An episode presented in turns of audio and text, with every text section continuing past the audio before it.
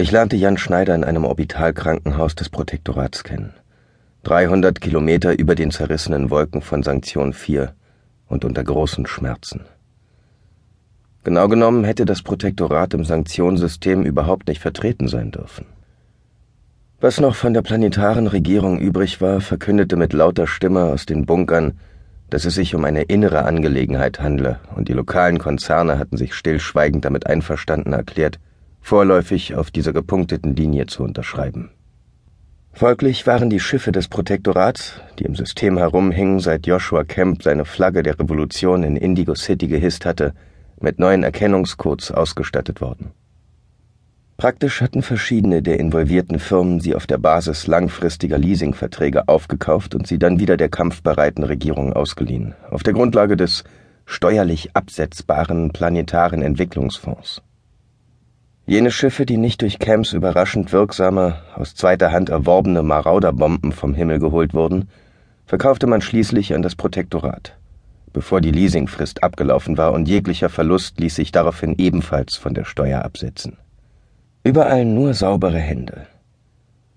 Unterdessen wurde das höher gestellte Personal, das im Kampf gegen Camps Truppen verletzt wurde, aus der Gefahrenzone geflogen. Und dieser Punkt war für mich der wichtigste Faktor gewesen, als ich mich für eine Seite entschied. Es sah nach einem sehr schmutzigen Krieg aus. Das Shuttle lud uns direkt auf dem Hangardeck des Krankenhauses aus, mittels einer Vorrichtung, die einem riesigen Patronengurt nicht unähnlich war. Die kapselförmigen Baren wurden ohne weiteres Aufhebens ausgespuckt. Ich konnte immer noch hören, wie das schrille Heulen der Schiffstriebwerke erstarb, als wir ratternd über den Flügel auf das Deck rollten. Und als die Leute meine Kapsel aufbrachen, drang mir die Luft aus dem Hangar brennend in die Lungen zusammen mit der Kälte des kürzlich verdrängten Weltraumvakuums.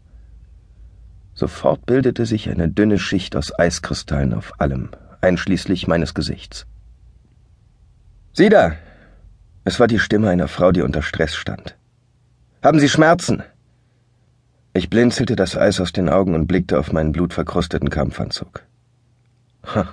Raten Sie mal, krächzte ich. Sanitäter, Endorphinverstärkung und Antiviralinjektion. Sie beugte sich wieder über mich und ich spürte, wie ein Handschuh meinen Kopf berührte, während sie mir gleichzeitig die kalte Nadel der Spritze ins Genick stieß. Der Schmerz ließ rapide nach. Kommen Sie von der Evenfall-Front? Nein, stieß ich mit Mühe hervor. Von der Nordregion-Offensive. Wieso? Was ist in Evenfall passiert? Irgendein verdammter Knallkopf hat gerade einen taktischen Nuklearschlag angeordnet. In der Stimme der Ärztin lag kalte Wut. Ihre Hände bewegten sich über meinen Körper und untersuchten ihn auf Schäden. Also kein Verstrahlungstrauma. Was ist mit Chemikalien? Ich deutete mit einem leichten Nicken auf das Revier meiner Jacke. Das ist ein Messgerät, das Ihnen alles verraten durfte. Es ist weg, erwiderte sie. Genauso wie der größte Teil der Schulter. Oh. Ich kratzte Worte zusammen. Ich glaube, ich bin sauber. Können Sie einen Zellscan machen? Nein, hier nicht. Die Scanner, die auf Zellniveau arbeiten, sind fest in den Krankenstationen eingebaut. Vielleicht kommen wir dazu, wenn wir für Sie da oben etwas Platz freimachen können. Die Hände ließen mich los. Wo ist Ihr Strichcode? Linke Schläfe. Jemand wischte Blut von der bezeichneten Stelle und ich spürte vage, wie der Laserstrahl über mein Gesicht strich. Eine Maschine zwitscherte ihr okay, dann ließ man mich in Ruhe. Ich war verarbeitet. Eine ganze Weile lag ich nur da und war zufrieden, dass die Endorphinverstärkung mir sowohl die Schmerzen als auch das Bewusstsein nahmen. Alles mit der liebenswürdigen Eilfertigkeit eines Butlers, der einem Hut und Mantel abnahm. Ein kleiner Teil von mir fragte sich, ob der Körper, den ich trug, noch zu retten war, oder ob ich ein Resleeving benötigte. Ich wusste, dass Carreras Wedge mehrere kleine Klonbanken für das sogenannte unverzichtbare Personal unterhielt. Und als einer von nur fünf Ex-Envoys, die für Carrera arbeiteten, zählte ich zweifellos zu dieser besonderen Elite. Bedauerlicherweise war die Unverzichtbarkeit ein zweischneidiges Schwert.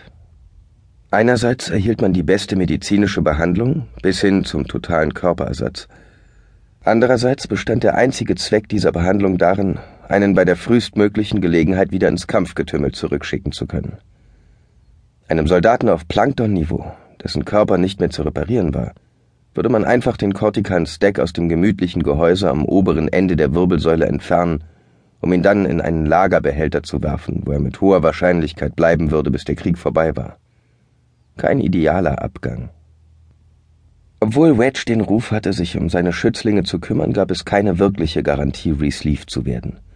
Doch im schreienden Chaos der letzten Monate schien es manchmal, dass dieser Schritt ins Vergessen der Einlagerung unermesslich erstrebenswert war. Colonel! Hey, Colonel! Ich war mir nicht sicher, ob die Envoy-Konditionierung mich wach hielt oder ob die nervende Stimme an meiner Seite mich wieder ins Bewusstsein zurückgeholt hatte. Ich drehte träge den Kopf, um nachzusehen, wer sprach. Es hatte den Anschein, dass wir uns immer noch im Hangar befanden. Auf der Bahre neben mir lag ein offensichtlich muskulöser junger Mann mit drahtigem schwarzem Haar und gewitzter Intelligenz in den Zügen, die selbst in der Endorphintrance nicht ganz verschwunden war. Er trug wie ich einen Wedge-Kampfanzug, aber er passte ihm nicht besonders gut, und die Löcher im Stoff deckten sich nicht mit den Löchern in seinem Körper.